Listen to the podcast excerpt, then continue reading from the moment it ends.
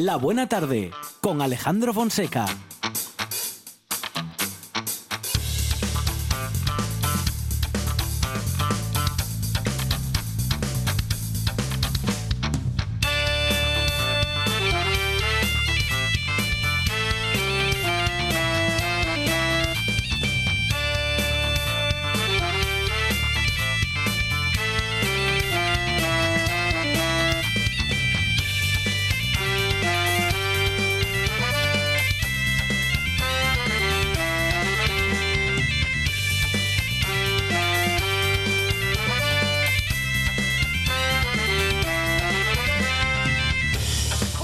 Tardes, son las 4 y 8 minutos de la tarde y esta es la radio del Principado de Asturias. Esto es La Buena Tarde.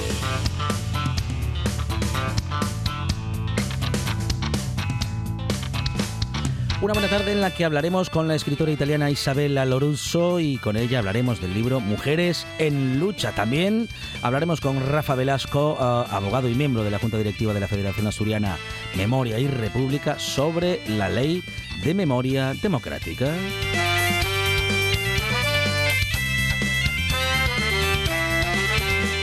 Nos vamos a dar una vuelta por la historia con Álvaro Díez y también hablaremos de Portugal con Adrián GB. Otro poco de historia con Carlos María de Luis y mucho de la historia de la lírica con Susana Gudín, que hoy nos habla de modernidades, o más bien de moderneces.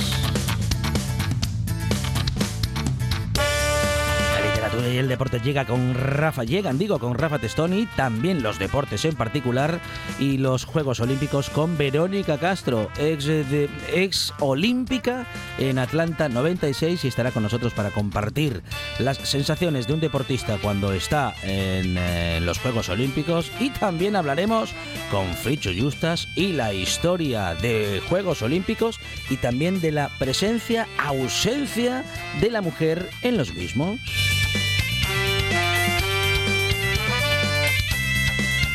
Son los mismos que preparan esta buena tarde, digo, los mismos de ayer en la producción Sandra González y Lucía Fernández. Más producción y cosas inexplicables de Radio para Monchi Álvarez. En la puesta en el aire, Juan Saiz Pendal. En la presentación, servidor Alejandro Fonseca.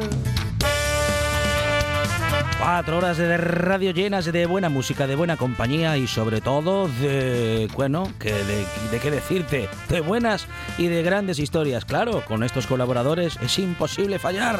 Son cuatro horas de radio que hasta las ocho no paran.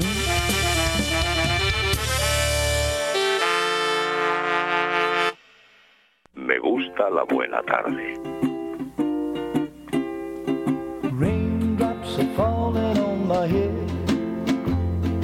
Just like the guy whose feet are too big for his bed. Nothing seems to fit. Those raindrops are falling on my head, they keep falling. So I just did me some talking to the sun. And I said I didn't like the way he got things done, sleeping on the job are falling on my head,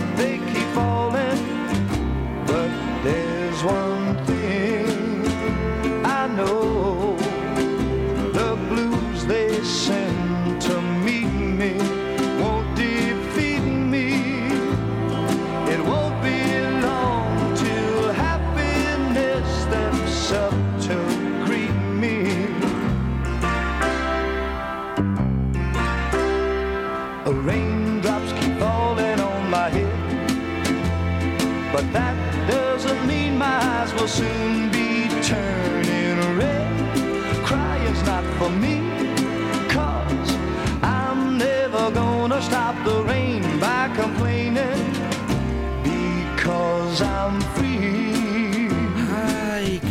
buena película. Monchi Álvarez, buenas tardes. País Astur, familia de la Buena Tarde Universo Mundo, aquí estoy en carne vital. Y qué gran escena. Lucía Fernández, ¿qué tal? Buenas tardes. Hola, muy buenas tardes. Ahí estamos, ¿eh? con la banda sonora de Dos Hombres y un Destino. Bueno, con, la canción principal, digamos, o una de ellas. ¿eh? Es Sí, señor. de las películas que uno puede ver mil veces. Una y otra vez, Sí. sin cansarse. Peliculón y también decir que eh, voy a romper un poco el clima, pero la canción de Dos hombres un destino de Bustamante y, y Alex Casedemut eh, también es un temazo. Eh, es un peliculón Sí, Es la sí que- primera vez. Sí que rompe el clima, sí. Es la primera vez que se compara esta canción con la de David Bustamante. A ver, es, es el- tiene, la película se llama igual No, que un temazo. usted sí hace la búsqueda. No es al revés, no- ¿eh? Si no se acuerda, Sale primero la de si no se Bustamante. acuerda de la canción, Sí. sale primero la de Bustamante. Usted pone Dos Hombres y un Destino y, y antes que la película sale la, la de Bustamante. Sí. Posiblemente, sí, Sí, sí, sí, no. Me, no me extrañaría para su Haga la prueba. Dos Hombres. ¡Arcosi, boludo, la pierna! No puede ser. Sí, sí. Boludo. Estamos perdidos. Ah, que sí. Pone uno, dos hombres y un destino y sale Bustamante hasta en los cromos. Eh, creo que en la quinta o sexta entrada. No. Bueno, sí, un poquito más abajo viene lo de la película. Oh, qué bueno. Esta versión. Rafaela Carrá. Muy bonita. guy es who muy bonita. said, Rafaela Carrá. ¿Ah, sí? Oh, qué bueno.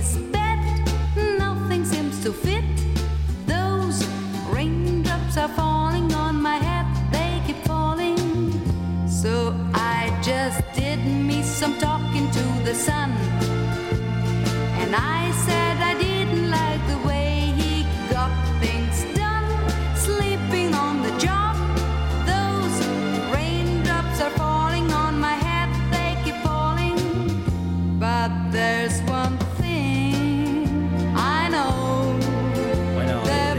Recordando que el autor es el de la canción original de esta que estamos escuchando, es el gran Bart Baccarat. Oh, Sí, genio absoluto. Qué barbaridad. Bueno. La eh, canción suena como a verano, como a nostalgia, Claro. Como a cine de historias y a verano. Esa, esa es la- yo creo que esa era la idea del autor, ¿eh? porque la, la escena le va, le va justo. Pues- es una escena en la que están los protagonistas eh, atravesando un campo con una bicicleta, en un gran momento, en un momento en el que a los protagonistas de la película no les puede ir mejor. es el mejor momento. de la- a partir de ahí las cosas se complican. Empieza a complicarse. No lo cuente todo. No, no cuento, no cuento más. Pues hoy hablamos un poco de eso en redes sociales, de nostalgia de veranos, de Uh, cine de verano. hay mucha de nostalgia en los veranos, El ¿eh? cine de verano. Sí. Y de los mejores eh, recuerdos e historias. Y mm, nos ha escrito nuestra compañera Verónica Peña Ajá. diciendo los suyos. Y ella recuerda los campos verdes, el olor de regaliz rojo, que este es un detalle que me parece muy Ah, bonito. mire, sí, los campos verdes también. Las noches eternas de verano, Mm. noches de secretos, de primeros besos, de los primeros tragos Uh, de- amargos de cerveza Anda. Qué Y- bien saben los besos en verano. Sí. y el recuerdo de los grillos.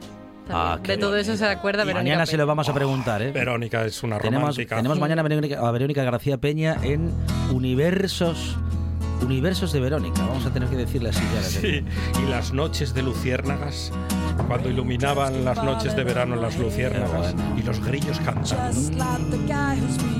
Esta versión de quién es eh, Juan Saez, a quien escuchamos en la... Con un nombre complicado. Ahora me lo dice otra vez. Manny. Manical Street Picture. Bien. Eso.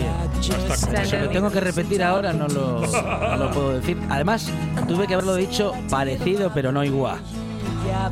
Son famosos, dice Saez. No, sí, sí, puede serlo, pero. Eso no hace que sea más fácil de pronunciar. Sí, exactamente.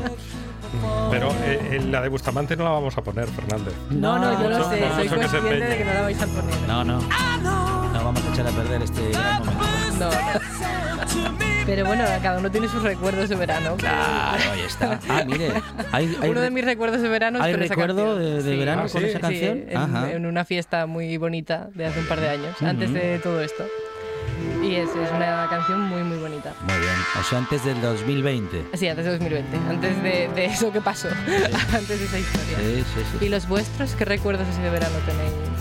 Que se puedan contar, que Hay sean tanto. poéticos, No, bonitos. no, hay de todo, hay de Sí, todo. sí. Sí, hombre. Sí, sí. am, las noches en la playa eh, con, con muchos amigos, amigas, hasta familia, con, eh, un- con, un, con fuego en el centro, todos alrededor contando chistes tocando la guitarra, cantando canciones hasta que amanecía. Eso en la vida me lo. Y carreras de bicis con la luna llena, Oh, iluminando esas carreras. Bueno. bonito, por favor. Eh, Y el cine de verano, yo he ido al cine en verano, pero no he ido a cines de verano, por ejemplo. Sí, el cine de verano se da mucho en Sí. el sur de España, cines es. abiertos. Claro. eh, lo ponen en las plazas de toros o en los parques. En el norte se empezó a ver, yo creo que los Sí. 80, 90, en algunos sitios. y ahora lo recupera Saco. y lo está recuperando Saco. Y recuerdo que en algunos cines, en la programación de algunos cines de Avilés, cuando yo era pequeñín, pues a lo mejor te ponían Benur o El Cid. Oh, qué bueno. Y entonces ibas a verlo allí Mm. encantado. O Tiburón, me acuerdo en el Florida viendo Tiburón, una cola, una cola que daba vuelta a la calle. También ver el cine en verano, eh, ¿Qué pasa? nada, nada. Da, cal- da calor. es que ya tenía que salir Fernández. No, no digo nada, no digo nada.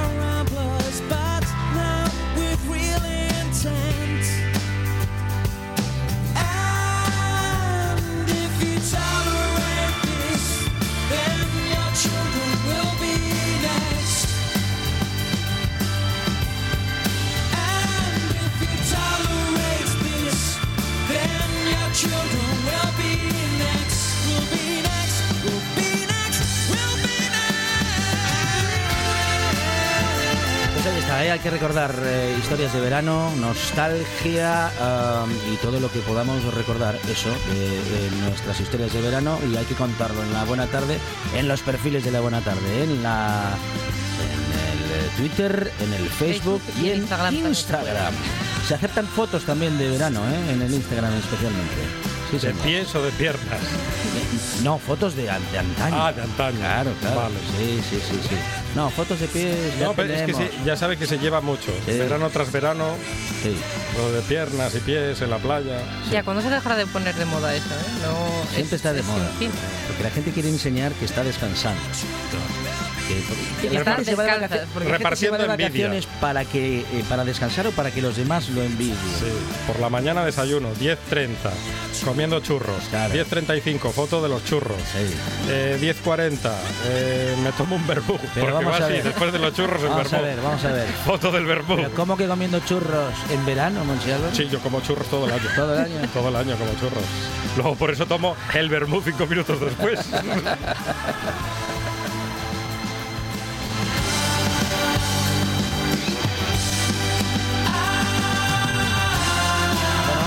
Comentarios e historias y también vamos a contar alguna en esta buena tarde que puede ser de hoy o de ayer. Moncha Álvarez, Lucía Fernández, gracias. De nada.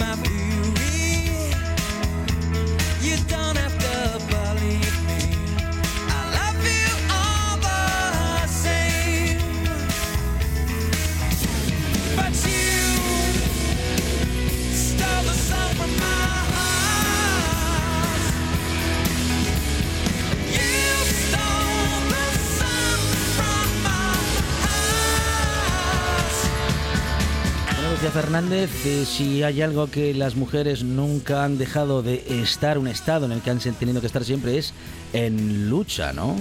Sí, es, sí, la verdad que sí, es un Mm. estado constante Mm. y mm, de lucha, de reivindicación y de, y de poder. Y para hablar de, de ello y sobre todo de ellas, tenemos con nosotros y nosotras a Isabela Luroso.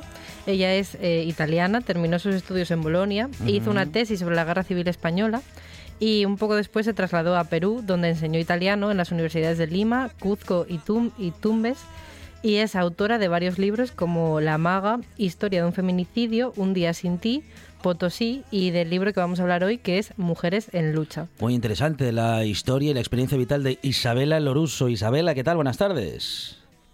Hola, muy buenas tardes. Muchísimas gracias, Alessandro y Lucía, por invitarme. Bueno, bienvenida Isabela a esta buena tarde. Bueno, mm, ¿qué vamos a encontrar en esa historia? Bueno, y lo primero que te queremos preguntar, desde luego, Isabela, es eh, ¿de dónde surge tu interés por la Guerra Civil Española?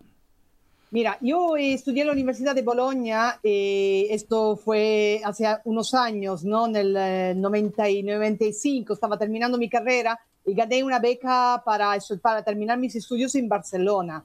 Y entonces en este momento pensé que era muy interesante eh, investigar sobre la guerra civil española porque todavía seguían con vida algunos de los militantes que, de la guerra.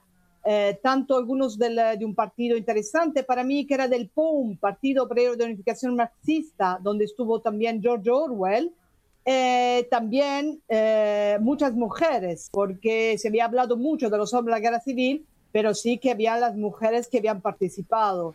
Y Ujú. varios grupos, ¿no? Eh, no se había investigado todavía sobre ellas y sobre todo, como yo le decía antes, se- seguían con vidas. Entonces la cosa más importante era eh, eh, coger el testimonio, ¿no? Irla- irlas a buscar, que no era tan fácil en este momento porque no había internet, no había muchos medios y muchas de ellas eh, vivían en el exilio en Francia y era complicado, ¿no? Ir a buscarla. Entonces, a veces yo desde Bolonia, desde Milán, llegaba a, a Barcelona para buscar un contacto y me decían que estaba en Francia, ¿no? De, de estas mujeres increíbles, anarquistas.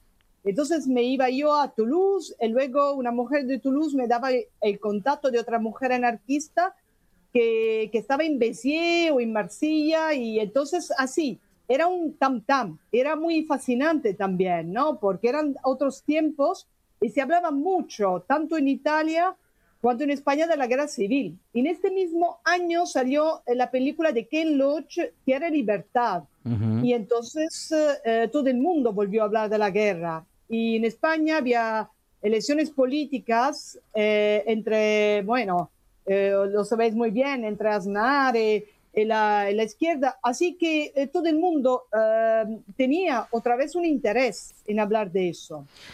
Eh, recuérdanos en qué, en qué año, Isabela, para así nos, me- me- nos situamos exactamente en qué lugar de la historia reciente de nuestro país estamos hablando. ¿Cuándo, ¿cuándo yo, hiciste? llegué, yo, yo llegué a, a Barcelona en el 1995-96. Muy bien, vale, perfecto. Bien, bien, bien, bien. eh, para terminar mis estudios. Y entonces todavía eh, algunos de, de los militantes que yo entrevisté, yo realicé dos libros y dos grandes investigaciones.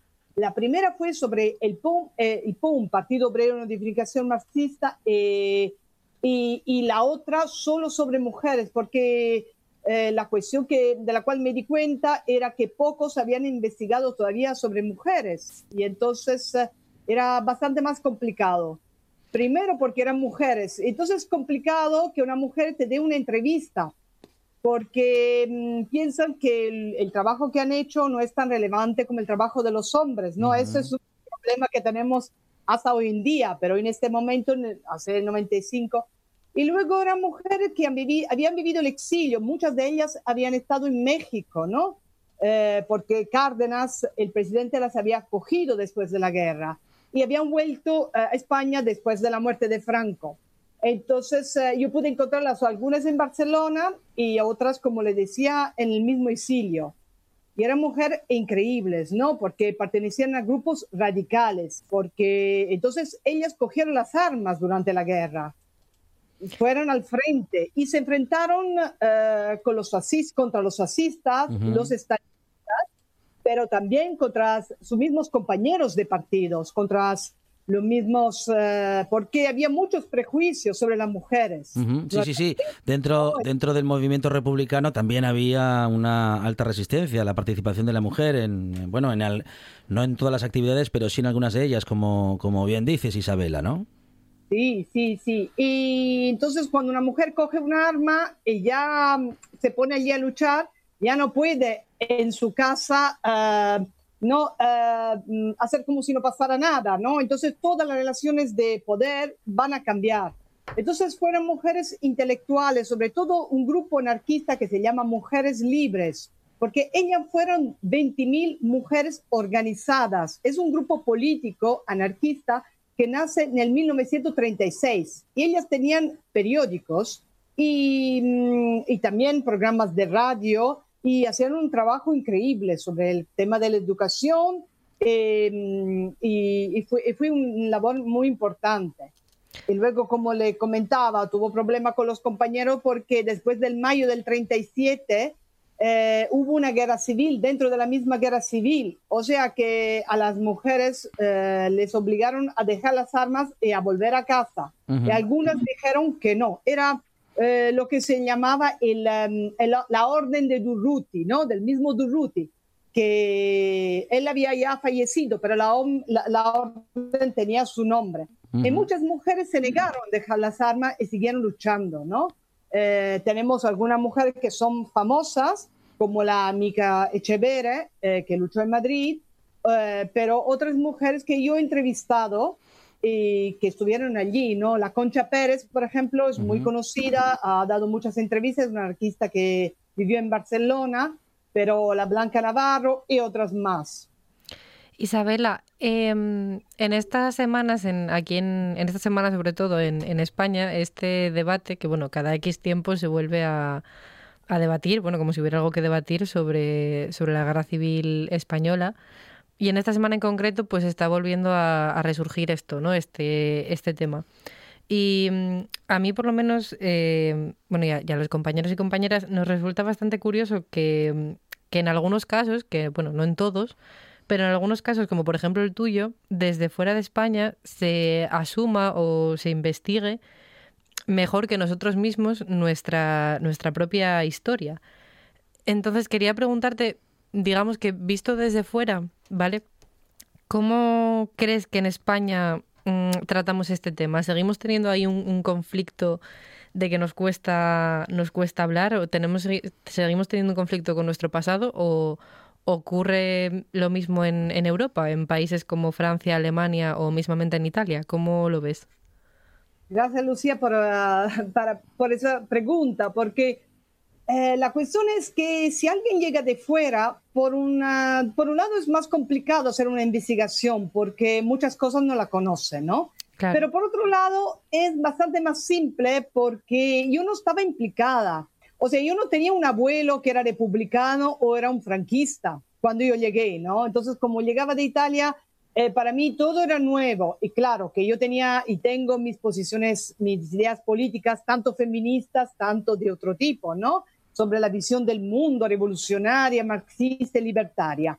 Pero eh, no era eh, una persona directamente identificada con, con, con la historia de España. No había vivido yo el franquismo, ¿no? Entonces, por alguna cosa todavía yo me sorprendía. Y cuando haces una entrevista, esa es la cosa increíble, porque tú eh, preguntas cosas que si hubiera nacido en España no hubiera podido preguntar. Por ejemplo, yo no sé, yo puedo preguntar, pero ¿por qué eh, los franquistas mataron, no? Eh, ¿Por qué empezó la guerra civil? Si hubiera nacido en España, la gente me hubiera preguntado, pero bueno, tú no lo sabes, eres española, ¿no? ¿Por qué me haces esta pregunta?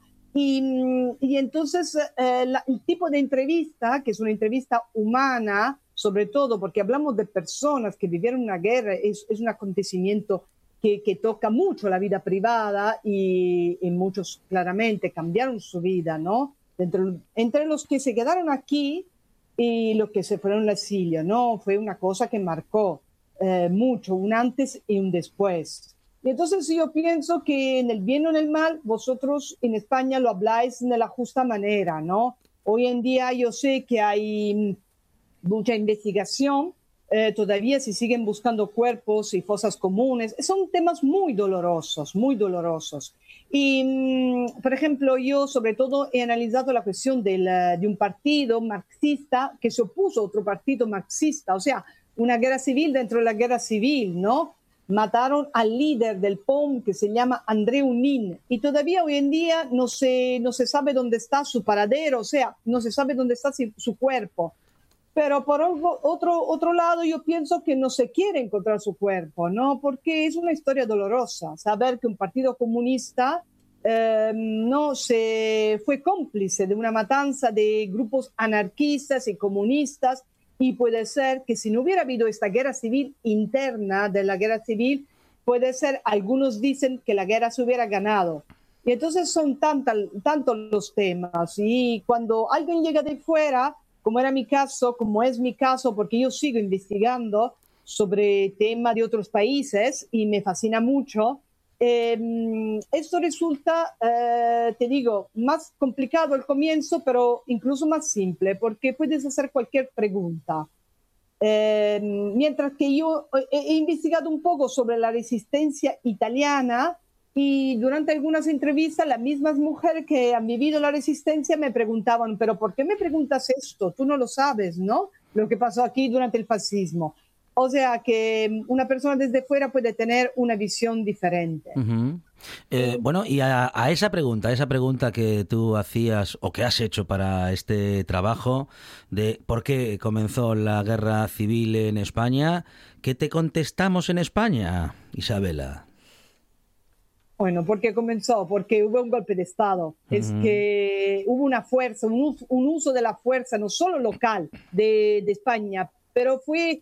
En, en- en, eh, en Portugal había la dictadura de Salazar, en Ujú. Italia estaba Mussolini, en Alemania estaba Hitler. La situación en Europa, y, y después, cuando terminó la guerra civil en 39, nosotros en Italia y en, en Alemania hemos vivido cosas incluso, incluso terribles, ¿no? Seguimos con los campos de concentración, todo lo que ha sido el holocausto, ¿no? Entonces, había un momento histórico particular que, mm, que, era, que era negativo, ¿no? Para algunos eh, términos, pero como dice George Orwell en el libro Homenaje a Cataluña, también hubo revolucionarios de todo el mundo que llegaron a España a defender no solo España, sino una visión del mundo eh, que en este momento, eh, una visión revolucionaria, porque aquí se luchó en España no solo para ganar la guerra, sino para hacer una revolución, que era una revolución eh, a todos los niveles, ¿no? Era eh, comunista, era anarquista y era, y era feminista también.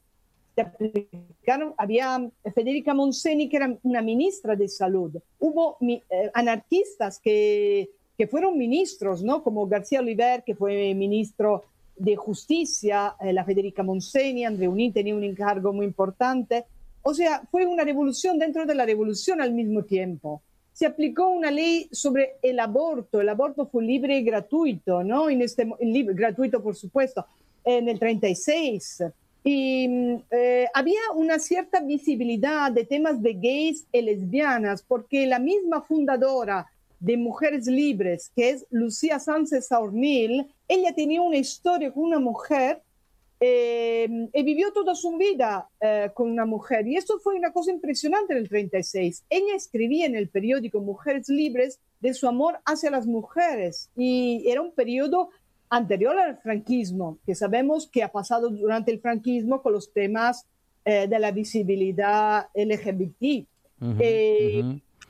O sea, que era un movimiento también de vanguardia, ¿no? Porque, claro, aquí hubo la República en el 31, Ujú. eh, luego hubo el bienio, lo que se llamó el bienio negro, ¿no? 31, 33, 35, ¿no? Y fue una matanza, ¿no? Eh, la derecha volvió al poder y hubo la revuelta en el Asturias, justamente, eh, con los mineros. Ujú. Fue, Sí. fue una- fue, una- fue un movimiento que no parte solo del 36. Y entonces, en el 36, con las elecciones, em, los anarquistas votaron por la República porque eh, se, le, eh, se le prometió que eh, casi todos los pre- presos políticos iban a salir a la calle. Yo todavía me acuerdo las imágenes de algunas mujeres como la pasionaria que va directamente a la cárcel en el 36 cuando se gana la, eh, las elecciones y abres y abre la cárcel a los presos políticos, ¿no? Fue un momento extraordinario y en España era un momento extraordinario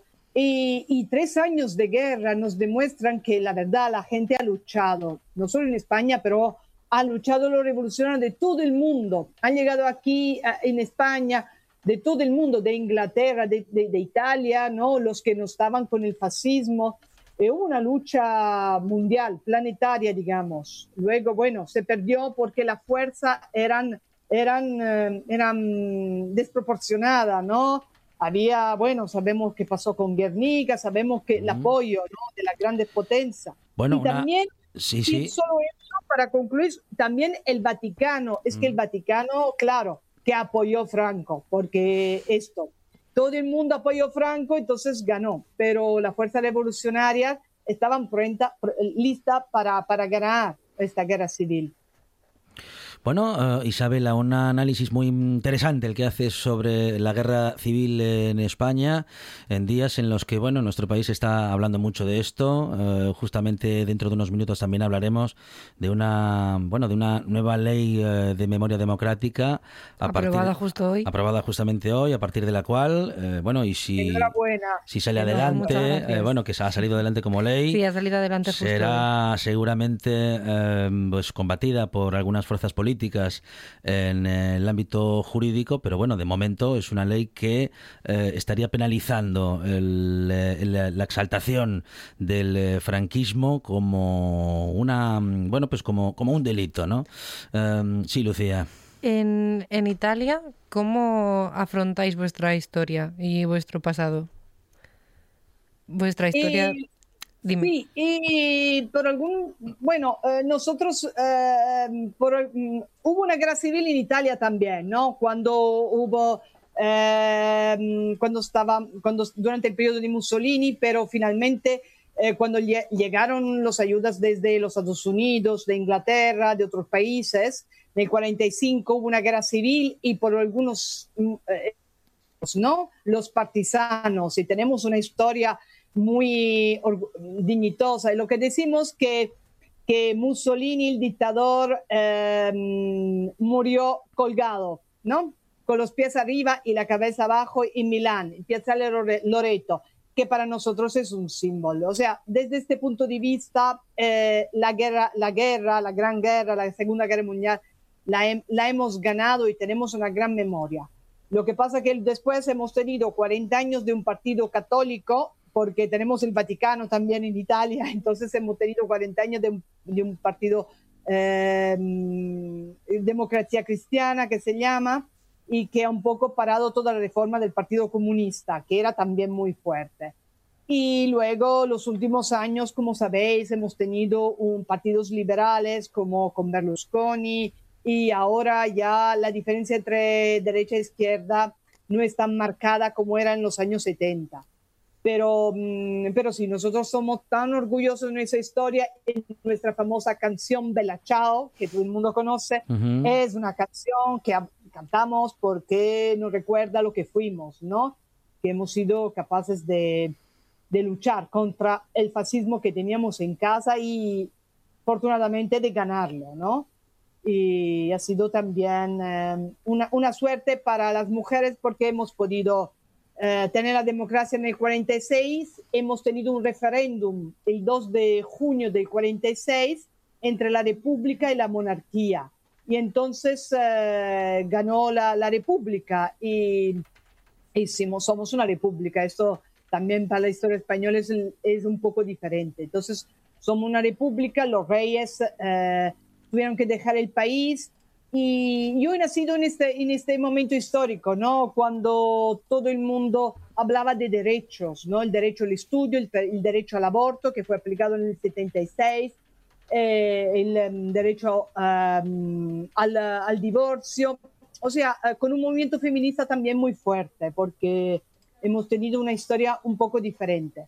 Pero hay que decir que la España, que ha tenido eh, el franquismo durante muchos, muchas décadas, después ha recuperado mucho, eh, porque hoy en día, por ejemplo, hay mucha menos homofobia en España que en Italia. Nosotros todavía no hemos aplicado una ley contra la homofobia, lo estamos uh, debatiendo en este momento, justo en estas semanas, pero no la tenemos. El matrimonio ha sido de hace un par de años, o sea, estamos un poco atrasados sobre el tema de la homofobia, pero sí el tema del feminismo lo hemos eh, tenido presente después de la, de, la, de la Segunda Guerra, o sea que hemos hecho avances muy importantes en ese sentido. Bueno, eh, hemos estado comparando un poco en estas eh, historias recientes a partir justamente de la propuesta de Isabela Loruso, que está en comunicación con nosotros, eh, que ha justamente publicado esa, esa historia en la que las mujeres y su lucha son protagonistas y sobre todo las mujeres durante la República, la- bueno, la Segunda República y esa consecuencia a partir del golpe de Estado y la guerra civil que duró, eh, bueno, pues algo más de tres años. Isabela, Mujeres en Lucha, eh, un trabajo muy interesante del que queríamos hablar contigo. Eh, bueno, ¿qué, es de tu vida ahora después de tanto trajinar por el mundo, Isabela? Ah, como, como bueno, después de haber vivido 10 años en España, me fui a vivir en, en Perú, 6 años, y yo pude enseñar italiano en algunas universidades con un proyecto de la embajada después de la mm, después de un periodo de dictadura allí, porque había el, el gobierno de Alberto Fujimori que terminó en el 2000 y yo me fui a trabajar allí en el Perú en el 2002 después de eso.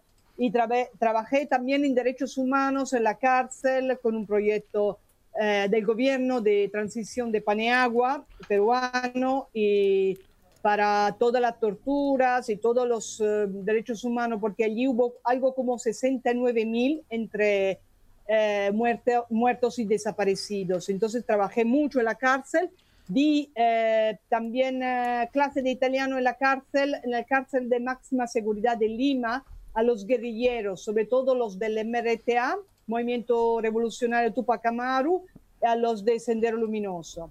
Y eso fue un proyecto que de cuatro años. Entonces también he escrito sobre esta experiencia, pero después de haber viajado mucho por Latinoamérica, eh, sobre todo interesada a temáticas políticas sociales, ¿no? Yo estuve en el grupo de apoyo de la Madre de Plaza de Mayo, eh, también fui mi- militante, activista de grupos feministas allí en América Latina. Como última, Eh, como última reflexión, Isabela, y aprovechando ese conocimiento, bueno, de lo de aquí y de lo de allí, hemos hablado y hemos hecho esa comparativa también entre Italia y España, historia reciente, cómo se, nos hemos enfrentado a nuestro pasado, cómo nos hemos enfrentado a las distintas dictaduras y a los diferentes dictadores también al presente.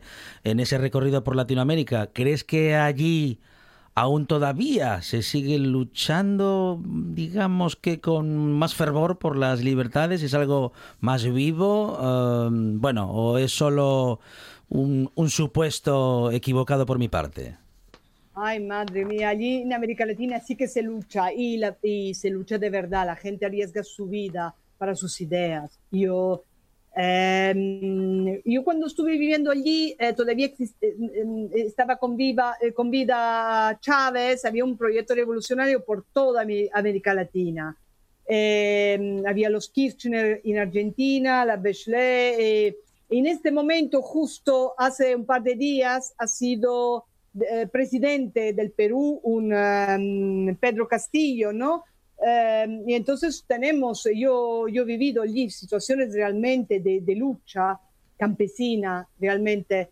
Y bueno, yo conozco no solo la realidad peruana, que es bastante complicada, pero también otras eh, realidades, la boliviana también.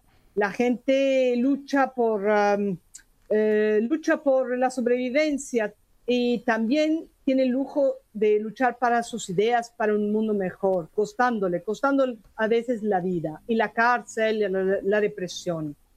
Eh, yo, por ejemplo, Sí. eh, he, he trabajado, he dado clase eh, durante cuatro años en la Universidad La Cantuta de Ujú. Chosica, Lima, Mm. que es muy conocida porque durante los años de la dictadura de Fujimori, los eh, escuadrones de la muerte mm, llegaron allí y mataron, secuestraron a nueve estudiantes, un profesor, y por esta razón eh, el dictador Fujimori estuvo luego en la cárcel. O sea, que si tú luchabas allí, si tú luchas, eh, para mí, ta- también para mí era un riesgo. Ir a una manifestación era, era realmente un riesgo. Pero la gente sí que sigue luchando y creyendo. Yo, y ahora en Cuba, en este momento en Cuba, la gente sigue defendiendo la revolución y todo. Bueno, eh, Isabela Lauruso, eh, con ella hemos hablado de muchas cosas y también de Mujeres en Lucha, esa publicación, esa obra en la que se ocupa y, se, y, y- y- y nos cuenta eh, buena parte de la historia de las mujeres españolas durante la Guerra Civil. Isabela, gracias. Un abrazo desde Asturias, en España. Gracias a vosotros. Oh partigiano, portami via. Oh bella ciao, bella ciao, bella ciao, ciao, ciao partigiano, portami via, che mi sento di morire. E se io muoio da partigiano, oh bella ciao, bella ciao, bella ciao, ciao, ciao, e se io muoio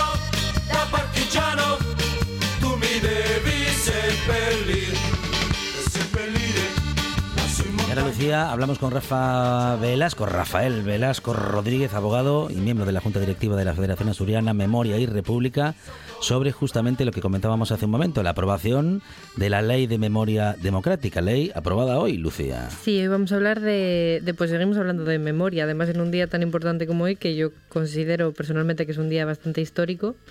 Y pues él nos lo va a explicar muchísimo, muchísimo mejor en qué consiste esta nueva ley. Eh, hola, muy buenas, Rafael. Hola, Rafa.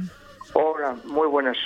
Bueno, Rafael, eh, ¿en qué consiste justamente esta ley a nivel eh, general? Una de las cuestiones que más se, mm, se resaltaba hoy en medios de comunicación era el considerar a partir de ahora la, el- la exaltación del franquismo como un delito, Rafa.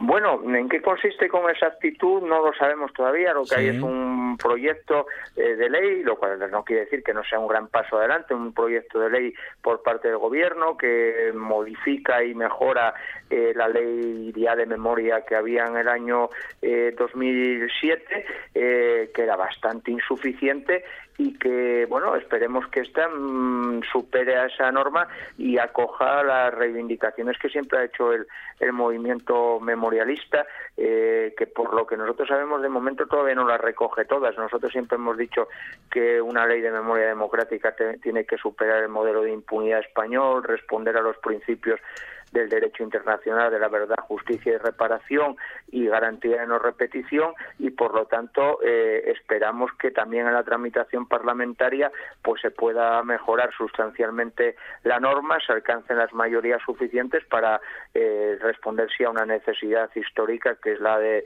la superación de la herencia franquista que aún pervive en nuestra sociedad. ¿Cómo es posible, eh, Rafael, que a estas alturas mm, de, digamos, de la historia, nunca mejor dicho, eh, todavía haya gente que, mm, que no acabe de, de comprender la necesidad de, de una ley, de una ley así, cuando lo único que se está haciendo es hablar de, de memoria? ¿Qué, qué, qué nos ocurre? ¿Por qué a veces parece que nos da Pues, eh, tanto pudor hablar de esto?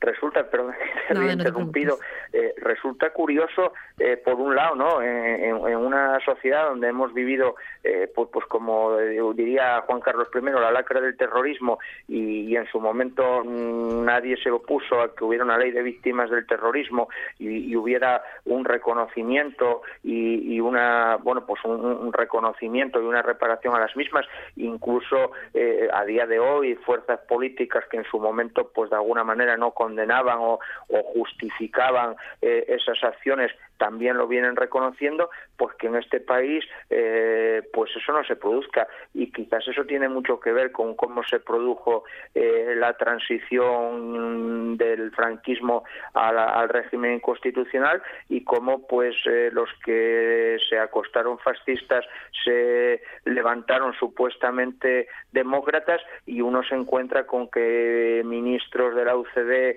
a día de hoy pues siguen hablando de que no hubo un golpe de estado y pues el jefe del, partido heredero de los de, la Alianza Popular de los siete ministros de Franco no le dice eh, eso no es así o no le condena eh, eh, en público como pues probablemente hubiera pasado si cualquier interviniente en una conferencia le hubiera dicho a Angela Merkel o delante de Angela Merkel que el fascismo eh, no era culpable del genocidio o que eran tan culpables eh, los judíos que murieron en Auschwitz como, como Adolfo Hitler, ¿no? Porque en el fondo es lo que la intervención del otro día, de ayer, me parece, de, Gabriel Camuñas eh, establece, ¿no? Esa equiparación de responsabilidades que es indecente eh, con respecto a las víctimas, ¿no?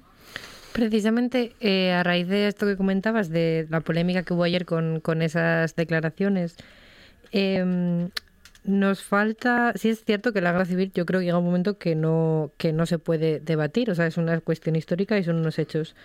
Eh, pero es posible que en España nos, nos falte eh, aprender a, debatir, aprender a contar esa, esa historia de una forma sana, porque siempre que se ven debates como el que vimos ayer, es da la impresión de que siempre es el, el- el mismo discurso, ¿no? El mismo siempre los, los mismos argumentos y no, no se puede salir de ahí, tanto digamos por un lado como por otro. Quizás hay que hacer una reflexión como país Claro, democrático yo- que supuestamente yo- somos.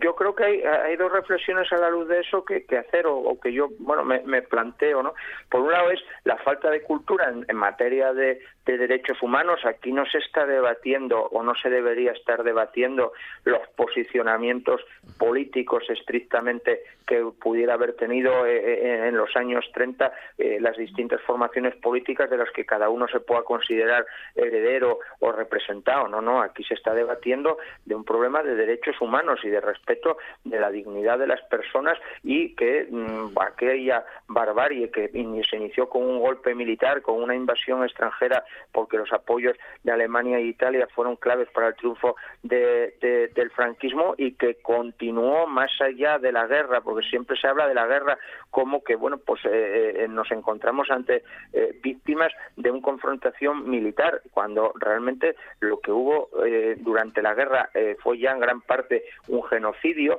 pero lo que constituyó después la consolidación de ese régimen autocrático con la represión, los fusilamientos, las fosas comunes, es un problema de, de derechos humanos básicos. Y entonces yo creo que ahí eh, eh, el problema es si uno se sitúa con las víctimas o con los verdugos, y, en ese terreno eh, toca elegir. Después otras cosas pueden ser apreciables, pero desde ese punto de vista, eh, a nuestro juicio, toca elegir con, con quién se, se posiciona cada uno. ¿no? Y después yo creo que hay otra reflexión importante que también es fruto de cómo se hizo esa transición y que no tenemos claro que esta ley aborde suficientemente, que es el tema de cómo han quedado incólumes las fortunas y las posiciones de prebenda y de poder de eh, los que ganaron esa, eh, esa confrontación y constituyeron un estado de rapiña durante 40 años. Hoy en el IBEX 35 hay empresas que utilizaron el trabajo esclavo, hoy hay eh, herederos de las fortunas amasadas por ministros franquistas y, y por la corrupción que hubo durante el franquismo que siguen controlando eh, eh, elementos del poder económico, político, judicial en este país y, claro que cuando se les dice esto, cuando se habla de esto o se intenta legislar sobre esto, eh, tienen miedo a perder esas posiciones de privilegio y de poder que asentaron en base a- al, al- franquismo. ¿no? Es que en palabras de Antonio Maestre, que tiene un libro que se titula Franquismo, Sociedad Anónima, hay mucho de franquismo, sociedad anónima en el planteamiento mm, justificativo de los crímenes eh, del, franquismo eh, por parte de, muchas personas. ¿Crees que hay legislatura suficiente por delante, Rafael, para, bueno, en fin, para lograr que leyes como esta acaben convirtiéndose en leyes firmes? Lo digo, mm, bueno, eh, tras el inmediato anuncio de algunas fuerzas eh, políticas de recurrir la ley ante el Constitucional.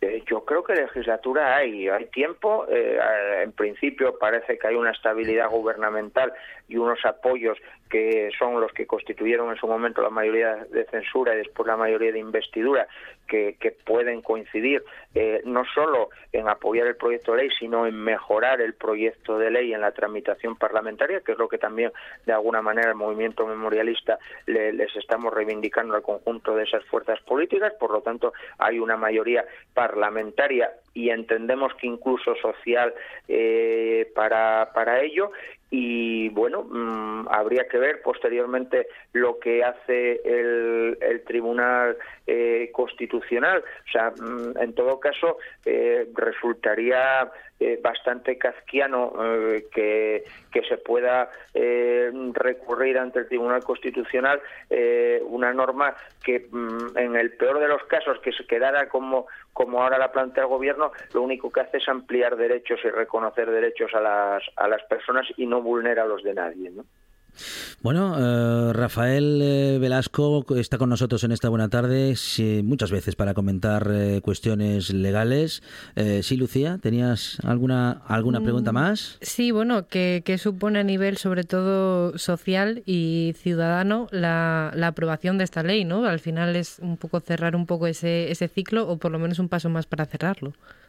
No sé cómo lo ves. Eh, bueno, yo creo que supone un avance más eh, eh, en, la, en la extensión de derechos y que nosotros creemos que debe ir hasta el pleno reconocimiento de las víctimas del franquismo como víctimas de eh, ese régimen, ¿no? Y por lo tanto que deben tener el reconocimiento de víctimas en, el sentido plenamente eh, jurídico y eso exige, pues bueno, pues que, que sea el Estado el que a través de los órganos judiciales sume eh, las fosas, que se declare la nulidad de los juicios condenatorios del franquismo que siguen siendo legales todavía y que se profundice mucho más en el estudio de esa época para garantizar la no repetición. Por eso para nosotros es muy importante que eh, se mejore en la normativa todo relativo a los archivos, porque nos parece absolutamente importante saber la verdad y, y que esa es la garantía de que no se vuelvan a repetir situaciones de ese tipo eh, en el futuro. Y en esa línea también